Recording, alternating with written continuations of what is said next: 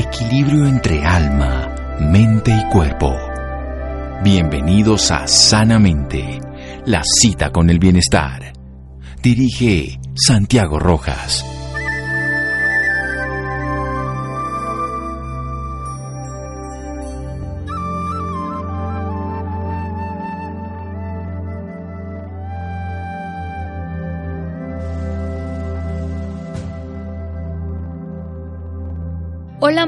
Buenas noches a todos nuestros oyentes. Soy Laura Ropero y como todos los viernes los estamos acompañando una noche más aquí en Sanamente de Caracol Radio para contarles sus historias de vida. En la noche de hoy también nos acompaña Santiago González. Santiago, muy buenas noches. Buenas noches a todos los oyentes. Bueno, hoy también nos acompaña José Audelino Castillo, quien perdió la visión por culpa del licor adulterado a la edad de 25 años y en este momento don Audelino tiene 70 años y es contador público y abogado. José Audelino, muy buenas noches y bienvenido sanamente de Caracol Radio. Eh, buenas noches. Bueno, don José, para empezar y contextualizar un poco más a nuestros oyentes, quisiera que nos hablara un poco de su infancia. ¿Cuál es el recuerdo más bonito que tiene de ella? Bueno, yo nací en un municipio de Macanal, eh, en un campo, soy, fui agricultor. Y mi infancia fue muy bonita porque la pasé en un campo con mis hermanos, con toda mi gente, y son recuerdos muy lindos donde eh, crecí y aprendí la vida como era, la conocí muy bien. Y no bien, estudié también allá en una escuela rural, la primaria, y después ya de los a los 11 años ya en el campo la situación era un poquito entonces empecé a trasladarme a la ciudad. Ya, me trasladé al municipio de, de Zipaquirá. ¿Y cómo recuerda usted ese traslado, don José? Bueno, ese traslado fue muy, muy bien porque como me encontré con un amigo y él me dijo que, que que viniera ahí a Chiquequirá y él tenía ahí un apartamentito y que me daba un poquito de estabilidad mientras que yo conseguía trabajo. Ahí conseguí trabajo y como no tenía estudio, eh, me tocó esa labor en un colegio departamental y ahí aproveché para eh, estudiar o validar el bachillerato Después también ya comencé a, cuando ya tuve plata y todo, comencé a estudiar en la universidad. ¿Y cómo fue todo ese proceso para entrar a la universidad, don José? ¿Cómo fue su adolescencia? Bueno, en esa, época ya tenía ya mis años porque yo empecé tarde, porque no, no, no tenía recursos antes. Y no, pues me senté y conseguí una media beca y y así fue que pude estudiar, pero yo lo hice no, no recorrido, sino como intervalos, cuando tenía plata hacia una, semestre, cuando hacía otra hacia otro semestre, y así a la final completé y me pude graduar como, graduar como contador público. Excelente, don José. Y por ejemplo, esa um, carrera la empezó a ejercer. Sí, yo después ya eran como los 24 años, tenía 24 años, entonces eh, comencé a ejercer en un, en un una fábrica de muebles donde yo llevaba todo lo que la administración, pagaba, vigilaba, todo. Y, y ahí pues me quedé un poco tiempo y de ahí ya fue cuando ah, empezó la, ah, el problema mío del, del alcohol adulterado. Perfecto, don José. ¿Desde qué edad empezó a consumir licor? Bueno, yo mm, empecé a, consumir licor a la edad de los 24 años, ya cuando estaba trabajando. Entonces, y ahí ya cuando fue que tuve el problema, a los 25 años. Don José, vamos a hacer un pequeño corte y ya regresamos hablando un poco más sobre todo lo que le sucedió cuando consumió el licor adulterado aquí en Sanamente de Caracol Radio. Síganos escuchando por salud. Ya regresamos a Sanamente. Bienestar en Caracol Radio. Seguimos en Sanamente.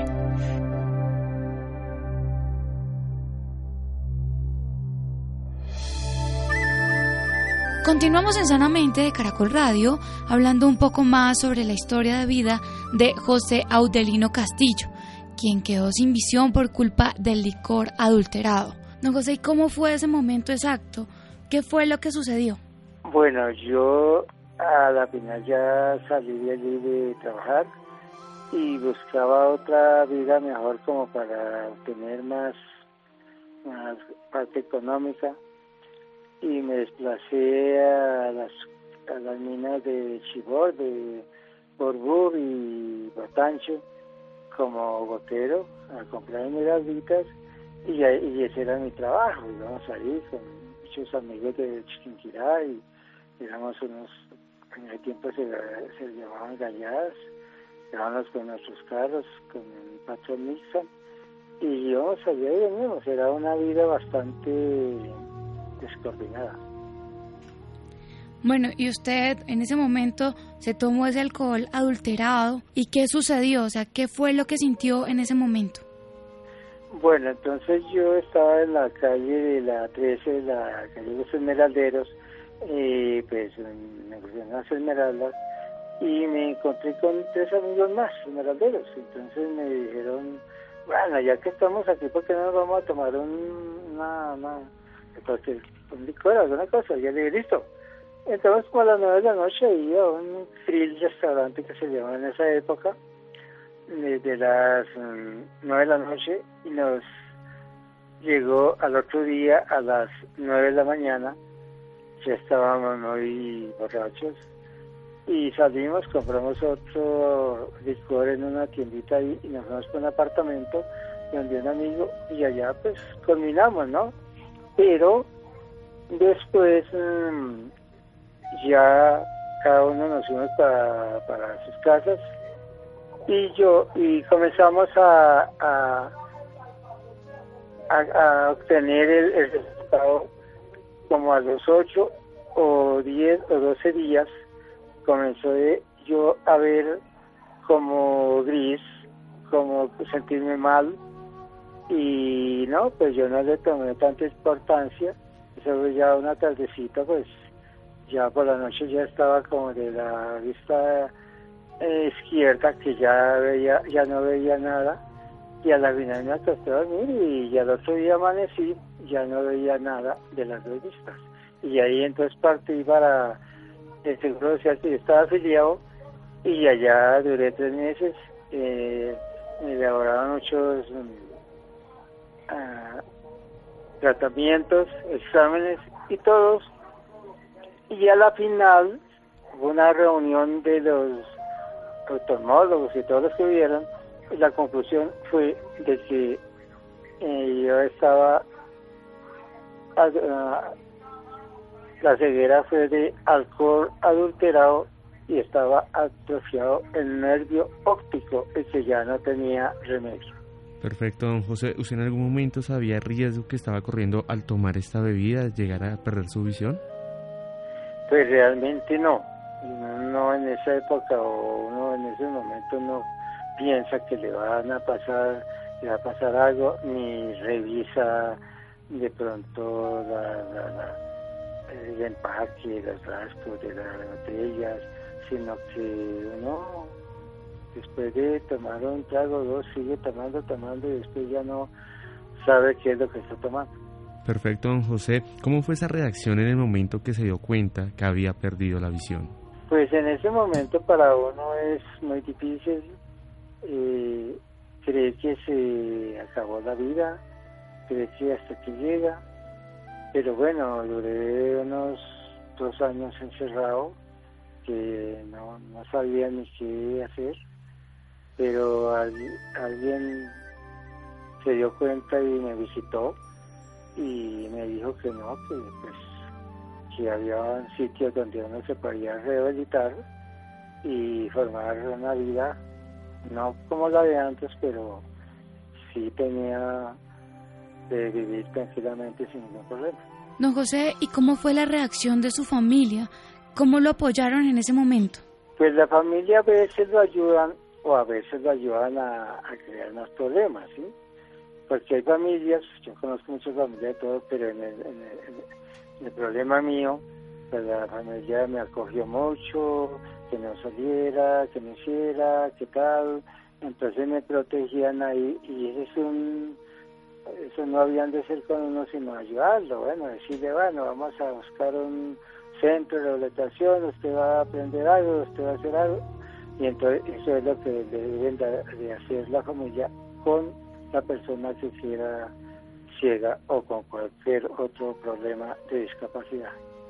Don José, y cuando entró al centro de rehabilitación, ¿cómo fue todo eso? ¿Cómo se sintió? Bueno, llega uno allá y escucha que van personas invidentes con su bastón, van hablando, inclusive van parejitas enamorando, y se no dice, ve, esto es otra vida. Y se entusiasma uno más como para eh, estudiar, y ahí pues ya llega uno y, se integra ahí y, comienza a hacer curso donde le enseñan a uno a, a caminar con el bastón, buscar dirección, salir a la calle y y todo, hasta lavar, cocinar, hacer manualidad, leer en braille, escribirlo, escribir a máquina y bueno, y con el braille uno pues escribe, lo lee y ahí fue donde yo empecé a, a estudiar derecho porque pues había oportunidades y yo siempre me gustaba ah, hacer mis actividades y estar todo bien. Entonces, ahí empecé a estudiar Derecho y ahí fue donde aprendí el derecho, porque en esa época no habían tantas ayudas como las que hay ahora. Ahora el que no estudia es porque no quiere. En ese tiempo no había grabadoras pequeñas, no habían de pronto, una, pues una grabadora grande sí, pero para cargarle era más difícil. No había las ayudas que hay ahora como tener uh, que les ayudan a uno, a los estudiantes, y los colegios o las universidades también no les colaboraban a uno, entonces uno les tocaba pues sufrir bastante para tener algún título. Ahora no, ahora es difícil, ahora es más fácil en todo sentido. Claro, pero excelente, don José, que empezó a estudiar otra carrera después de aprender a escribir en braille. Don José, ¿y cómo se sintió usted estudiando derecho ya después de que pasara todo esto?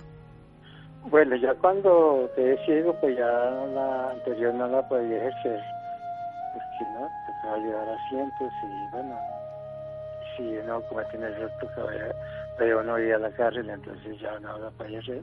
Empecé a estudiar derecho, no lo terminé, porque ya era muy tarde para mí, y entonces ya cuando me iba a graduar, entonces no, pues que sí, decía, no, va a trabajar con el gobierno, ¿no? Entonces, bueno, hice unos, con un amigo de un grupo de,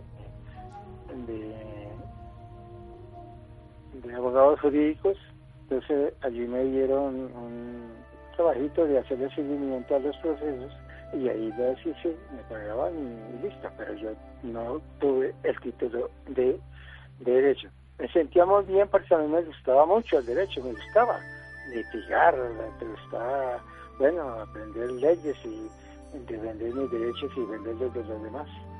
Excelente. Y, por ejemplo, ¿quién fue su apoyo en ese momento que empezó a estudiar? Pues el apoyo de, nosotros fue, digamos, el INSE, o que es una institución que nos que es para los ingredientes, y, y la persona, como yo, que me gustaba ser activo, eh, capacitarme, si había, el gobierno también ya nos daba facilidades para estudiar, entonces muchos no, no les gustaba y yo aprovechaba eso. Entonces lo hacía, cualquier mm, capacitación, cualquier taller, cualquier, yo estaba ahí presente. Excelente, don José, qué rico escucharlo hablar de esta manera, pero vamos a hacer otro pequeño corte y ya regresamos hablando un poco más sobre su historia de vida aquí en Sanamente de Caracol Radio. Síganos escuchando por salud. Ya regresamos a Sanamente. Bienestar en Caracol Radio. Seguimos en Sanamente.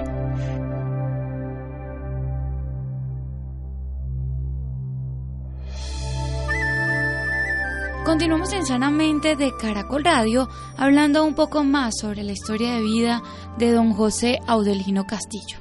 Perfecto, don José, por favor, cuéntenos cómo fue y cómo ha sido ese acompañamiento médico. Bueno, el acompañamiento médico, pues no le entendí bien la pregunta, pero eh, digamos ya me pregunto es como cuando estuve en el Seguro Social. Sí, en todo el proceso, José. Bueno, el acompañamiento fue muy bueno. Realmente allá me, me dieron también ánimo de seguir adelante y de eh, me hicieron tratamiento, exámenes de la cual eh, me atendieron muy bien, no me descuidaron y al final el doctor me dijo que no, que no había ningún problema, que se rehabilitara, que siguiera una vida normal, pero fue muy bien atendido y no y estoy muy contento porque hicieron lo que tenían que hacer. Que no eh, pudieron hacer mi volver a ver es otro cuento. Bueno y quién ha sido también el apoyo en todos estos procesos por los que le ha tocado pasar bueno un poco mi familia y otro poco es pues cuando yo me casé y pues ya tenía el apoyo de mi esposa tuve un hijo y pues allí en el centro pues uno también le dan apoyo, tiene todos los, eh, para uno psicólogo, tiene tantas cosas que uno puede restablecerse y renacer su vida. Entonces uno puede mm, escalar, si uno no pudo antes por, por alguna vía, escale por otra, pero que hay que seguir adelante y estar ahí, ese es mi mi deseo, si eso es lo que yo quiero. Usted nos cuenta que tiene eh, esposa y un hijo. ¿Cómo lo han acompañado ellos también en este momento? Bueno, voy a contarles a ver. Eh, yo, yo me casé con Gloria Esperanza Torres, una persona que veía bastante, la graba, tuve un hijo, él ahorita ya tiene 40 años, es profesional, también ya tiene su hogar, me separé de ella, busqué otra compañera, tuve una hija, y ya tiene 29 años, también es profesional, y también me separé, de las mujeres que se van. Y ahora tengo mi pareja y yo ya. Ah, ok, perfecto, don José. Y en este momento, ¿cómo es su relación con ella? ¿Cómo lo apoya ella en estos momentos?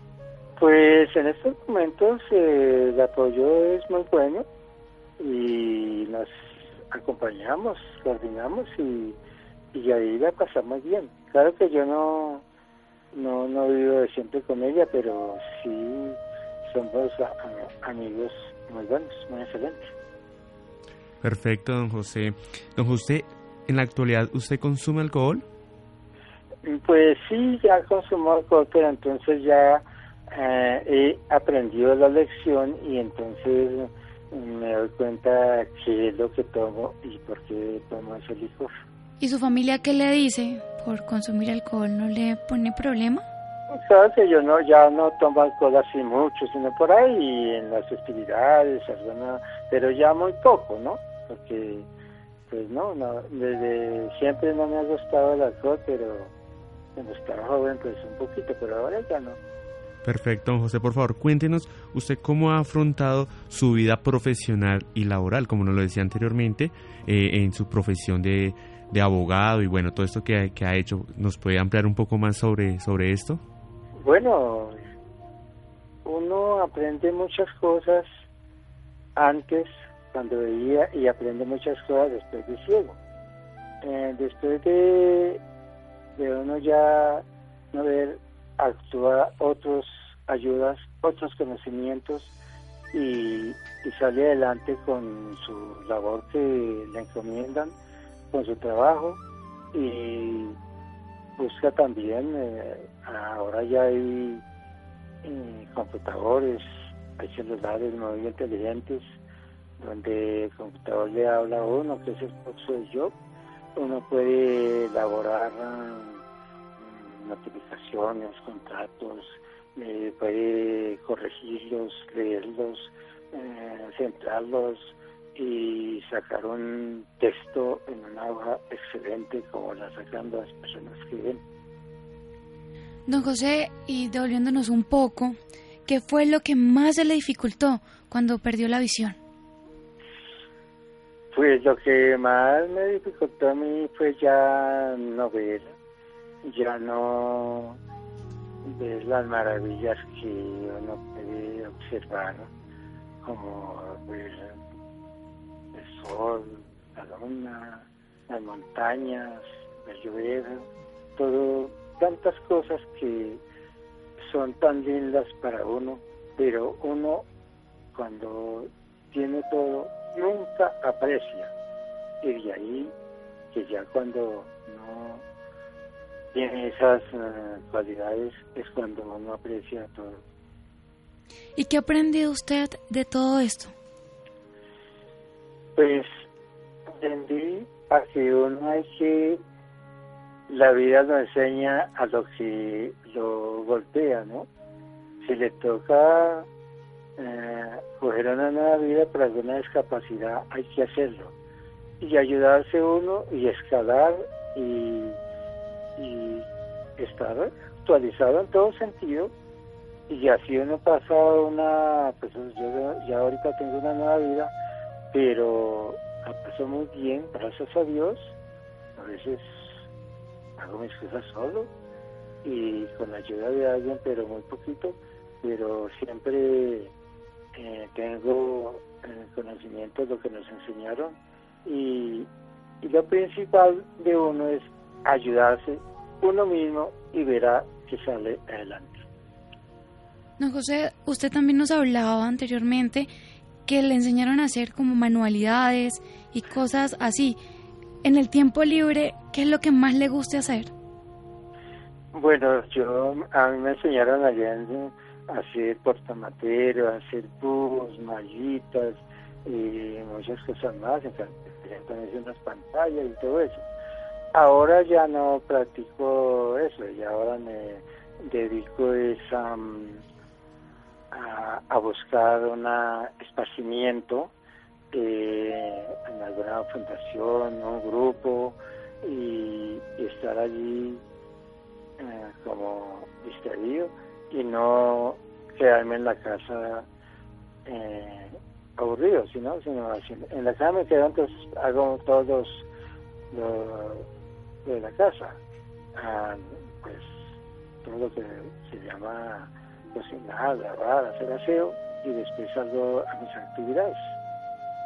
¿Y en estas actividades tienen muchos amigos? Bueno, sí, yo en las Mm, tenemos una, una fundación que se llama Zumba. Nosotros damos los lunes y los jueves y allá hacemos coreografías y eh, nos presentamos en la televisión, nos presentamos en colegios, en, universidades y todo, y estamos actualizados.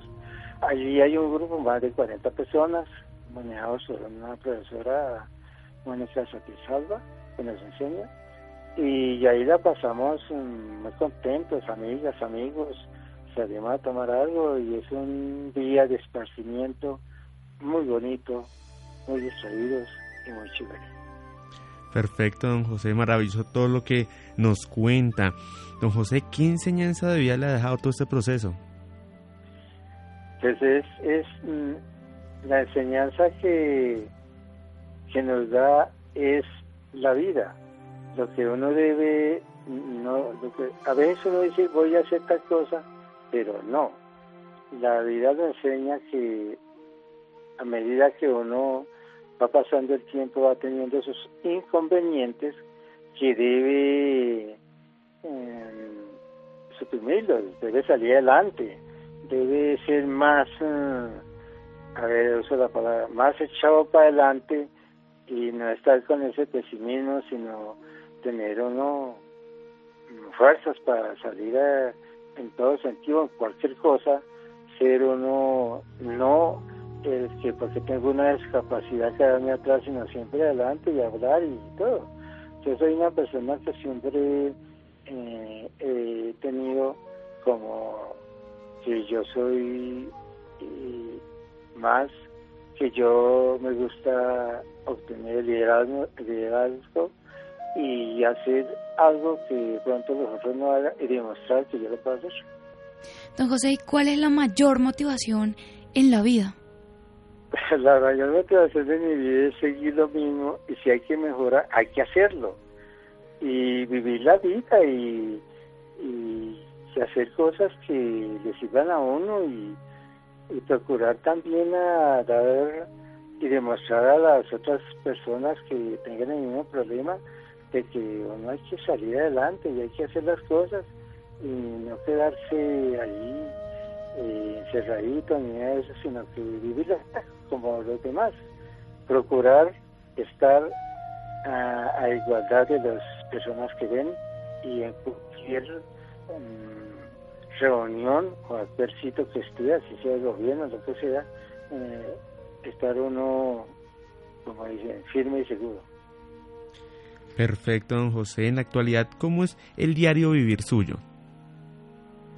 Pues el, el diario vivir mío es, pues los lunes voy a Zumba, los martes voy a otra institución a hacer unos trabajos, el miércoles voy a otra institución, el jueves vuelvo a Zumba, el viernes me quedo en la casa, el sábado voy por ahí con unos amigos, el domingo me quedo en la casa y lo que hago es lo que anterior les conté, veces en la casa, esparcimiento y mi vida para mí es muy bonita en en esta época que sufrí este problema y la paso bien. Qué lindo escucharlo, don José, y qué alegría saber que disfruta la vida al máximo a pesar de que pues tuvo este inconveniente a sus 25 años. La verdad es muy lindo escucharlo y también me gustaría saber cuál ha sido el mayor aprendizaje en todo este proceso. Eh, el mayor aprendizaje de este proceso es superarse uno mismo, eh, hacer lo que uno pueda y atender las enseñanzas de los demás, y ser humilde. Cuando uno oye, escucha, aprende. Y siempre uno debe estar bajo la humildad para algún día ser grande. Perfecto, don José. Actualmente, ¿cuáles son sus sueños? bueno, mis sueños es seguir adelante y vivir la vida y, ya pues ahora estoy un poco más uh, de la parte económica, vivo tranquilo, ya no trabajo, ya no hago nada y vivir la vida sin crearse unos problemas ni crear a los demás y y no, la verdad, yo a mi discapacidad, pero la paso contento, la paso bien. Bueno, José, qué alegría escuchar todo esto que nos dice. Y bueno, ya para finalizar, ¿qué mensaje le deja a todos nuestros oyentes, en especial a esas personas que por causa del alcohol adulterado han perdido su visión? Qué oportunidad más grande.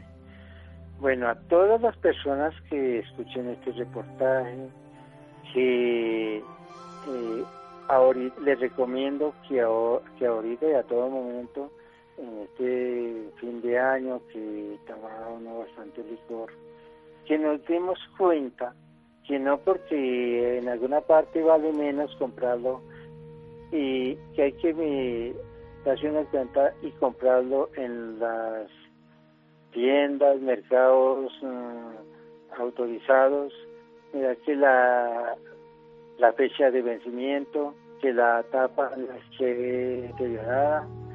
Después de tomar el licor, él hace su efecto, entonces hay que destruir las botellas o el envase donde tiene el aguardiente o lo que sea, para que no sea reutilizado y, y pueda servir después para lo que me pasó a mí. y tener en cuenta de que eh, como yo que sufrí la de quedar ciego de alcohol adulterado no es cualquier cosa tan tan tan tan bueno sino que es bastante difícil. Pero lo pueden superar. Pero eso les recomiendo a todos los que me escuchan. Cuando se vayan a tomar un trago piense que se toma no lo que le entreguen o lo que le den el que le está el señor que vende el trago sino estar uno muy atento a lo que le pasa porque eh, el transcurrir de la vida nadie le va a decir no, no haga esto, sino uno mismo tiene que hacerlo. Bueno, don José, muchísimas gracias por acompañarnos esta noche aquí en Sanamente de Caracol Radio. Ah, bueno, bueno, y vamos a hacer otro pequeño corte y ya regresamos hablando un poco más con el doctor Parra, quien es director del Instituto Nacional para Ciegos y apoya la campaña sobre tener cuidado con el alcohol adulterado, aquí en Sanamente de Caracol Radio. Síganos escuchando por salud. Ya regresamos a Sanamente. Bienestar en Caracol Radio. Seguimos en Sanamente.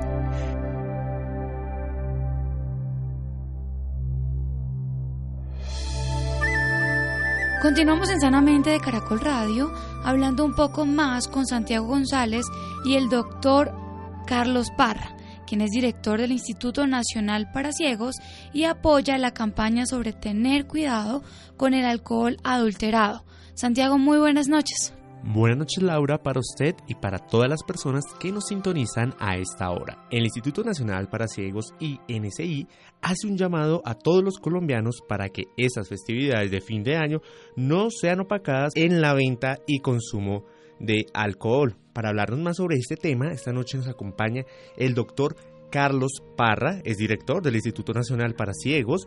Él apoya la campaña de tener cuidado con el alcohol adulterado Así que, doctor Carlos, bienvenido a Sanamente.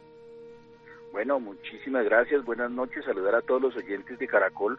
Y efectivamente, el Instituto Nacional para Ciegos está adelantando esta campaña porque ya tenemos bastantes compañeros que han perdido la vista por el tema del licor adulterado. Desafortunadamente, eh, en Colombia esta práctica es reiterada en las fiestas decembrinas, donde por ganarse unos pesos de más, eh, hacen rendir el licor eh, adulterándolo, pero desafortunadamente no son conscientes del daño que pueden ocasionar a las demás personas y por eso eh, es sabido que uno de los principales órganos que se afecta directamente a la hora de consumir licor adulterado es la vista, es el órgano de, los ojos.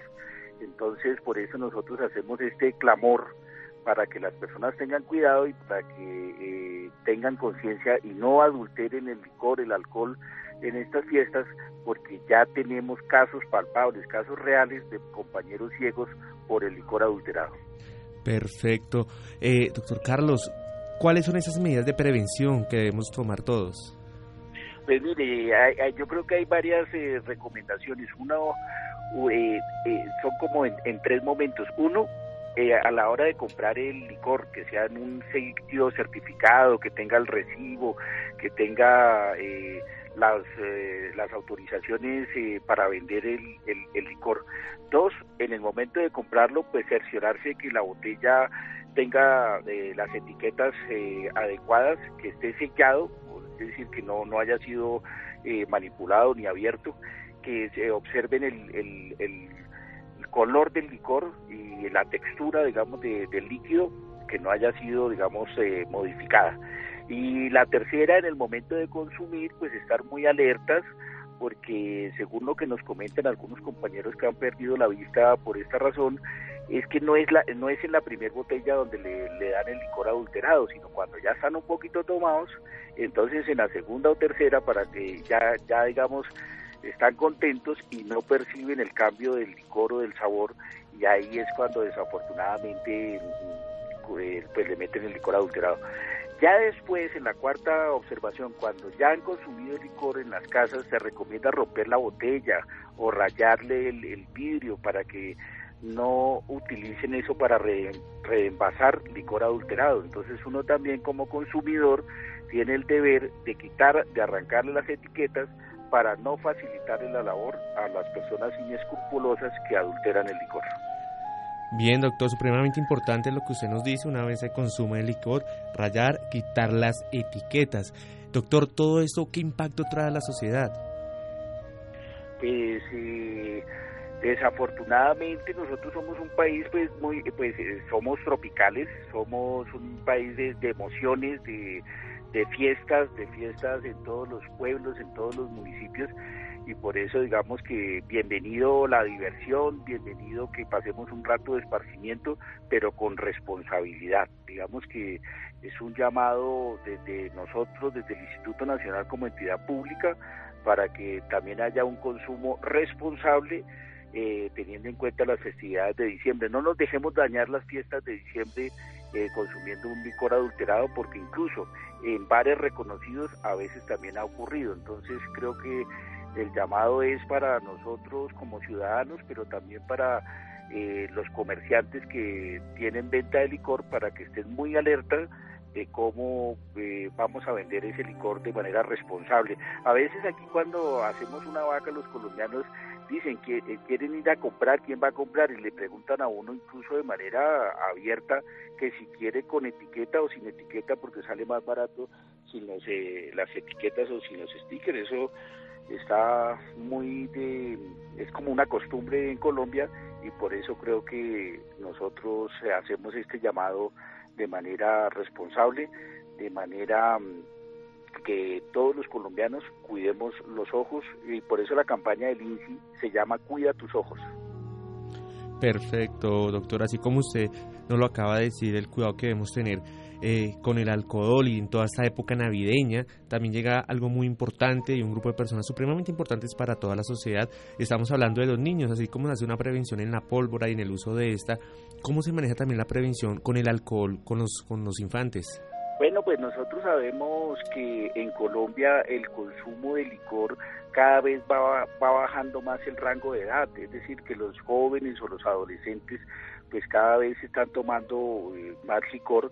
Incluso eh, hace poco tuvimos noticia de un colegio que eh, prepararon un licor de artesanal con etanol y digamos que se, se, intoxicaron todos los muchachos haciendo pues como un ensayo en el colegio y por ponerse a jugar entonces terminaron todos intoxicados y esa práctica cada vez más es más eh, reiterada en Colombia, digamos el chirrinchi y otros licores como artesanales y a veces los muchachos pues eh, lo toman como en juego, pero yo creo que definitivamente con la salud no se juega. Perfecto, doctor. ¿Cuáles serían esos síntomas que se puede presentar una persona que eh, haga uso de este alcohol adulterado? Pues eh, yo, he visto y le, cuando he preguntado les comento, eh, les pregunto de cuáles son los síntomas. La gente que ha pasado por esta desafortunadamente dicen que sienten mucho dolor de cabeza, mucha sed y que al otro día empiezan a ver borroso. Generalmente los que se han intoxicado empiezan a ver borroso, entonces por eso recomienda pues tomar mucha agua. Eh, eh, tomar mucho líquido y desde luego inmediatamente ir a un centro médico para que le den la atención adecuada en caso de una intoxicación que pueda afectar eh, la vista. Perfecto, doctor. Desde el instituto, ¿qué ayuda ofrecen ustedes para estas personas? No, nosotros de manera directa en el instituto no tenemos atención médica, lo que estamos haciendo es la campaña de prevención, una campaña de medios de comunicación para prevenir estos accidentes en el entendido que tenemos casos eh, palpables de compañeros ciegos que han perdido la vista justamente por el licor adulterado. Perfecto, doctor. ¿Qué consejo le puede dar a todos nuestros oyentes que estén interesados en este tema? Pues eh, el consejo es que estén muy alerta, como lo he venido diciendo.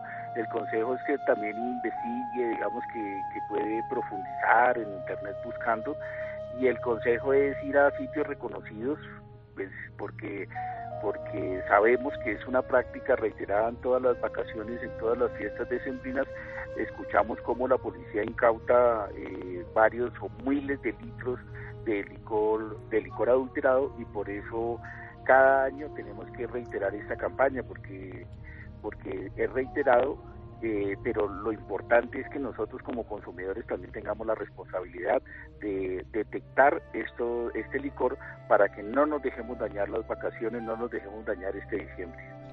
Perfecto, doctor. Las personas interesadas, ¿dónde lo pueden contactar?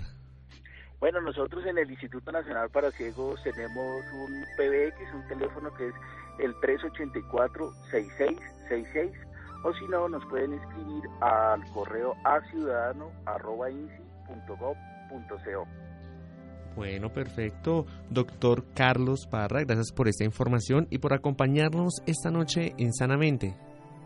Muchísimas gracias. Eh, me parece muy importante que hayan abierto esta ventana para que podamos advertirles a todos los oyentes de Caracol y específicamente el programa Sanamente desde el Instituto Nacional para Ciegos INSI. Muchísimas gracias.